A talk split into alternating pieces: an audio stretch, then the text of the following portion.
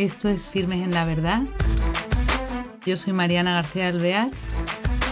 Voy a empezar con las entrevistas.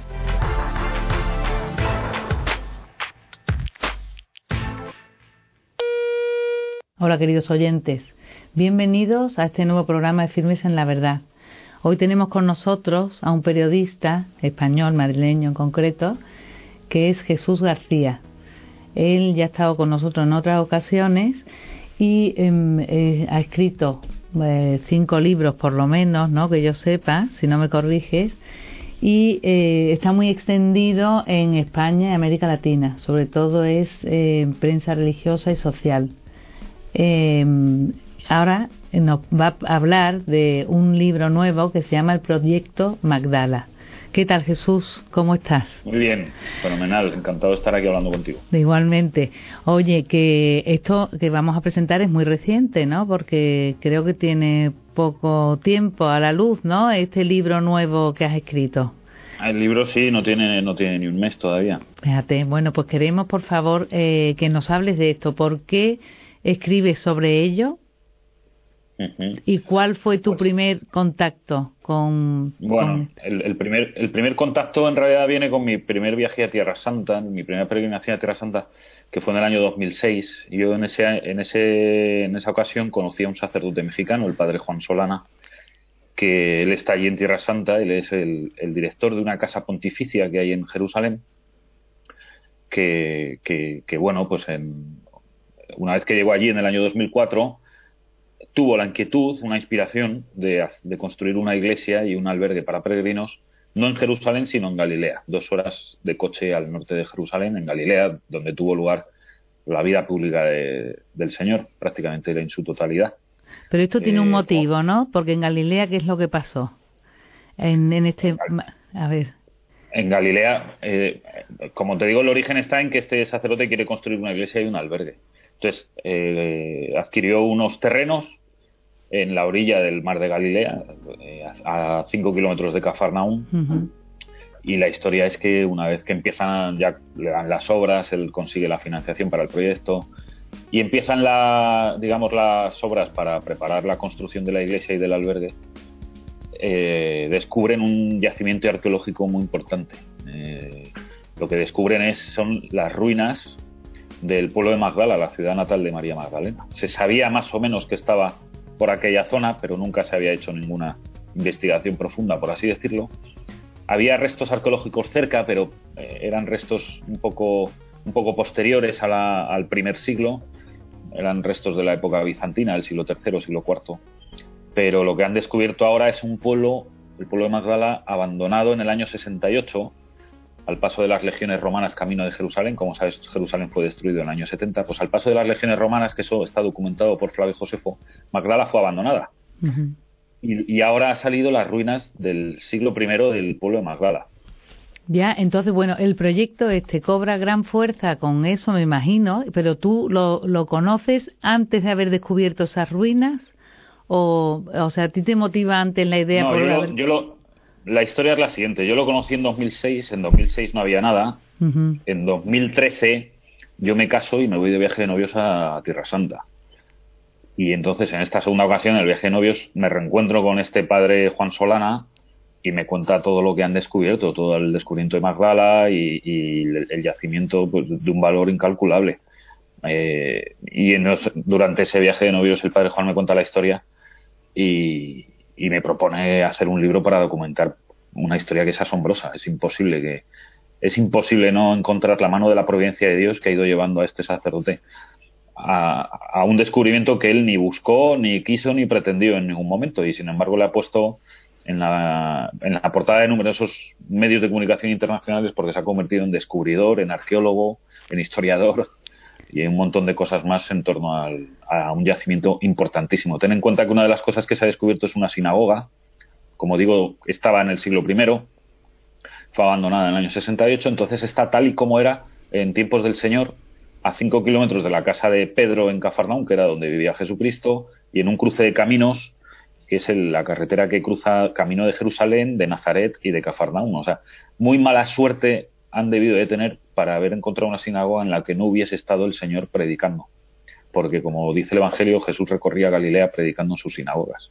Y esta estaba muy cerca de su casa en Cafarnaún, como digo, y, muy de paso, no era un, lugar retirado, ni muchísimo menos. Fíjate, bueno, bueno, es que es interesantísimo, claro, porque además está todo, todo nuevo, ¿no? Casi que, que, se está pisando. más, que no, claro, ahora mismo se está descubriendo y se está desenterrando. Claro. Y lo que se está encontrando mm, es, son unas ruinas de unos edificios, como digo, la sinagoga y otros lugares importantes, que fueron, o sea, no han sido ni remodelados ni cambiados en su estructura, simplemente fueron abandonados.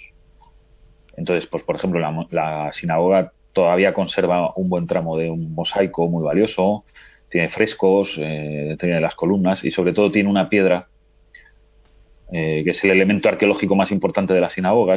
Es, esa piedra es en la que se, colaban, se colocaban los rollos de la Torá cuando se abrían y está esculpida con una serie de ornamentos que lo que hacen es una permanente referencia del templo de Jerusalén.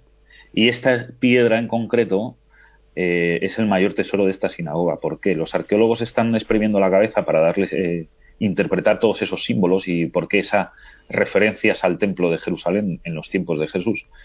Eh, y las conclusiones a las que han llegado es lo más maravilloso de todo, y es lo siguiente. Para los judíos la sinagoga era un lugar, un lugar de encuentro, de reunión, de asamblea, en el que, aparte de leer las Sagradas Escrituras, las escrutaban y discutían también sobre muchas otras otros asuntos. Pero Yahvé, la presencia de Yahvé solo estaba en Jerusalén, en el templo, en el Santa Santorum. Y estaba prohibido absolutamente por la ley judía hacer ninguna representación, ni copia, ni, ni, ningún otro tipo de, digamos, de reproducción del templo. ¿Por qué este templo en miniatura estaba en la sinagoga de Magdala? Pues muy sencillo. Algo sucedió en torno al año, entre el año 0 y el año 50, que es cuando se, amplía la sinagoga, según han, han escrutado los, los arqueólogos, algo pasó en ese tiempo, en esa comunidad concreta, en la que cambió su concepto de pensar, de vivir y de usar las sinagogas. Y se cree que eh, la comunidad que vivía en Magdala, en torno a esta sinagoga, dejó de pensar que Yahvé estuviese solo en el templo de Jerusalén, sino que se encontraba allí donde había una asamblea. Asamblea en griego se escribe eclesia. Entonces, ¿qué es lo que sucede? hacen una referencia del templo allí donde habita Yahvé en esa sinagoga porque ellos ya piensan que Yahvé está en medio de ellos, que esto hace referencia obviamente directa a esas palabras del Señor, allí donde os reunáis dos o tres de vosotros, mm, me invoquéis, pues estoy en medio de vosotros. Por lo tanto, estamos posiblemente ante una, sí, seguramente de las primeras iglesias de la historia, porque los primeros cristianos, esa cultura judio-cristiana donde se reunía al principio, al principio, al principio, eran las sinagogas. Y en esta en concreto quisieron traer la presencia de Yahvé porque ellos sabían que Yahvé en este caso Jesucristo, que luego subió al Padre, estaba allí en medio de ellos. Fíjate. O sea que es que, claro, te cautiva totalmente. Además, el padre Juan Solana tiene una fuerza mm, tremenda de entusiasmo y, bueno, a, la vista está a dónde ha llegado el proyecto Magdala. Porque, ¿qué tiene este libro? Porque me imagino que los arqueólogos escribirán sobre ello. Pero, ¿qué tiene este libro tuyo en especial? Eh, aparte del valor histórico, arqueológico, mm. Tiene una dimensión espiritual, llegas... Hombre, sí, sin ninguna duda. A ver, para escribir el libro yo me he documentado mucho, tienen, hay mucho de Flavio Josefo, hay mucho de los propios evangelios y exegetas de los evangelios, hay mucho de estudio sobre la figura de María Magdalena, que, tan maltratada ha sido a lo largo de los siglos y últimamente muchísimo más, no solo por gente fuera de la iglesia, sino también desde dentro de la iglesia la idea que se tiene de María Magdalena, en, mi opinión y la del padre Juan es, tremendamente equivocada. Y luego está la connotación, obviamente, de que este libro, como todos los que yo hago, se escriben con los ojos de la fe.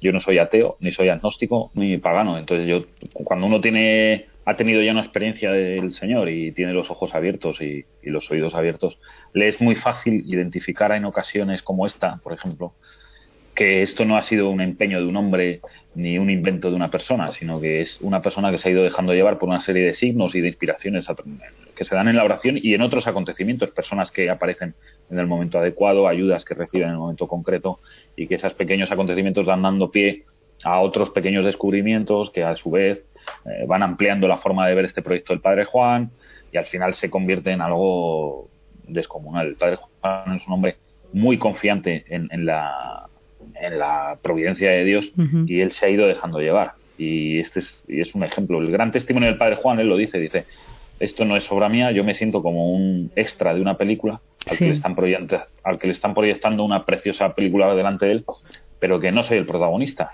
Claro, entonces siempre mm, después de tu descubrimiento eh, notas ahí la mano de Dios. Y, y, claro, la aportación, imagino que, que, será todo tu descubrimiento, ¿no? Lo que vas viendo. Y... Sí, bueno, es, ir indagando a través de entrevistas de las personas implicadas, pues por supuesto el padre Juan hicimos cerca de seis o siete entrevistas. Eh, y luego pues los arqueólogos y personas implicadas en el descubrimiento, que eh, bueno, pues con, el día a día a lo largo de los años han ido escrutando y descubriendo cosas que al final de lo que nos hablan es de eso, ¿no? De, eh, algo, algo nos quiere decir el Señor con este descubrimiento a las personas del siglo XXI, porque no es ni medio normal que, que, este lugar, que es uno de los santos lugares ahí en Tierra Santa, se haya mantenido y conservado de la manera en que se ha conservado y se haya descubierto de la manera que se ha descubierto. Es verdad. ¿eh? Habrá quien piense que sea casualidad. Bueno, pues ellos se lo pierden. Oye, has hablado antes de María Magdalena y bueno, de hecho se llama Magdala. Cuéntanos algo de, esto de este personaje, de lo, porque dices tú que está que ha sido maltratado.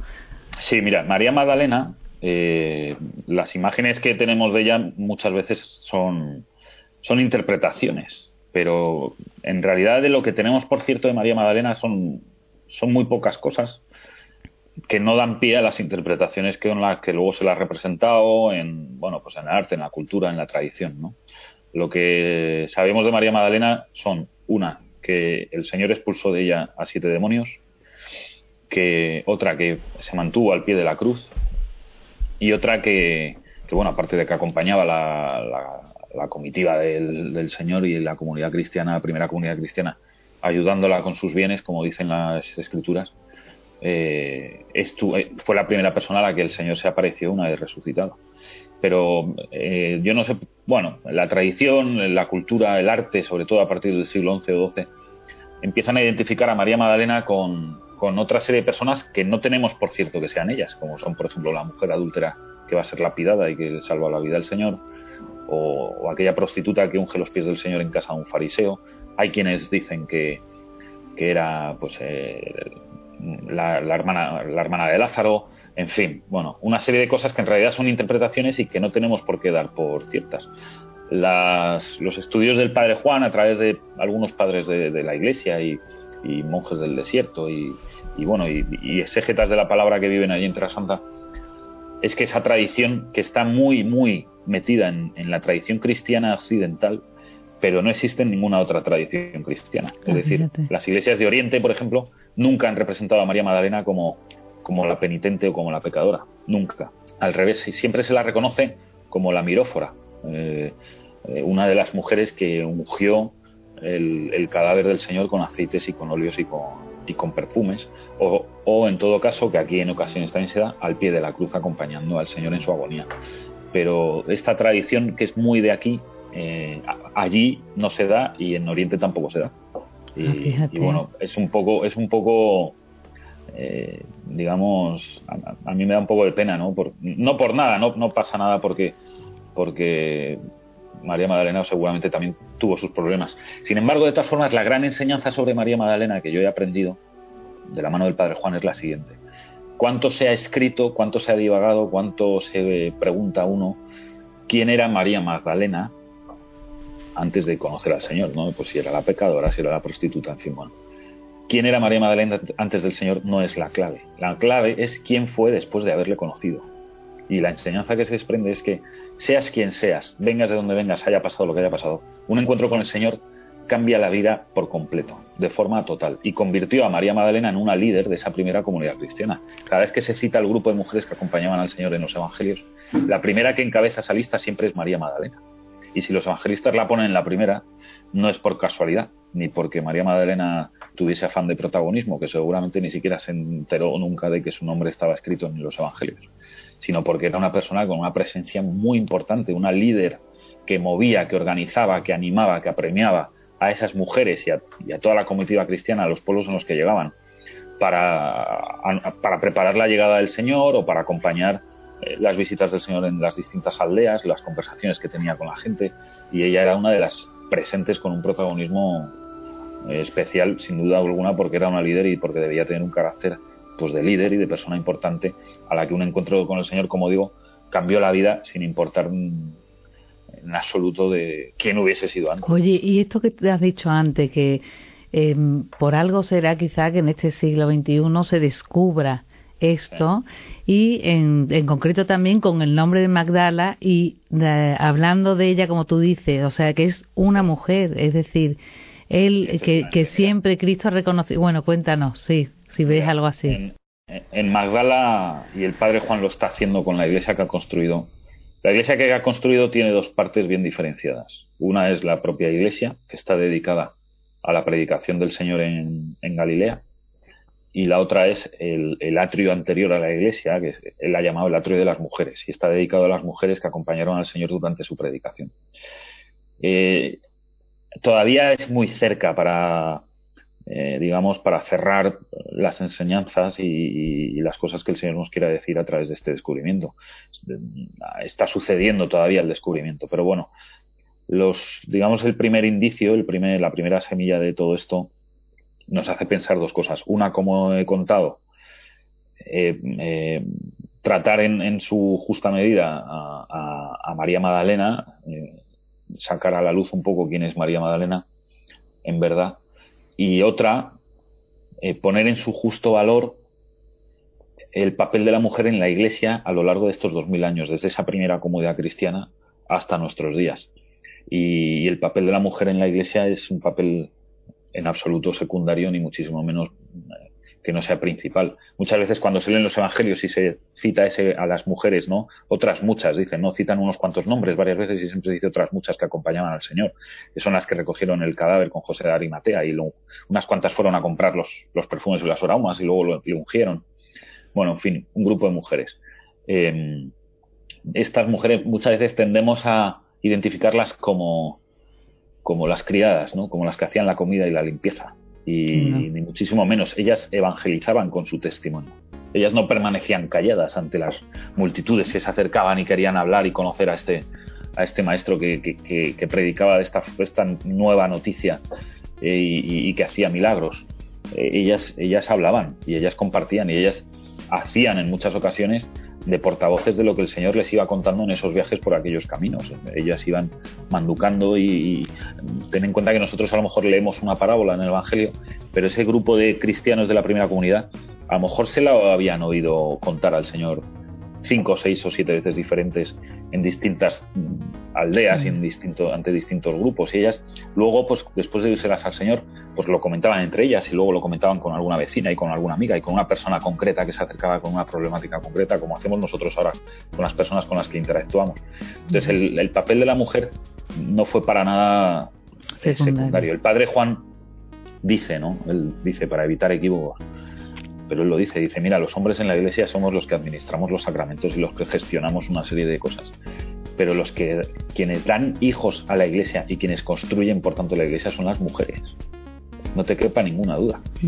Las mujeres son las que, con, su ejemplo, con su trabajo, son las que cristianizan la familia, son las que cristianizan a los hijos, son las que cristianizan nuestra sociedad de una forma muy muda, muy callada, muy sorda, con su oración, con su trabajo, con su procreación en la familia, con, con la contemplación, con, el testimonio, son las que en realidad ponen cimientos y columnas a este edificio de la iglesia. Luego los campanarios normalmente son, son hombres, ¿no? Son los que se oyen desde la lejanía, pues porque tienen el micrófono delante y una serie de, medios.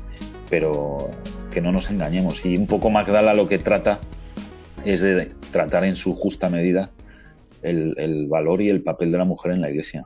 Pues eh, eso es eh, muy loable hoy día, ¿no? Hoy día, bueno, pues siempre. Pero es verdad, ha estado siempre ahí, pero este reconocimiento y esta difusión de ello, pues es muy importante. Bueno, nos quedan cuatro minutos. Sí, dime. Eh, dedícalos, no, cuéntanos eh, esta, cómo te ha cautivado. Eh, has ido muchas veces a Tierra Santa, te ha costado mucho hacerlo, em, ya no puedes dejar de ir y de los cristianos hay un poquito, aunque bueno, a mí Tierra Santa, desde el primer viaje que hice en 2006, se me, se me, o sea, Tierra Santa se te mete. ¿eh? Eh, yo de ahí me traje una reflexión que es eh, por qué mm, una peregrinación a Tierra Santa no está en nuestra cultura cristiana en Occidente.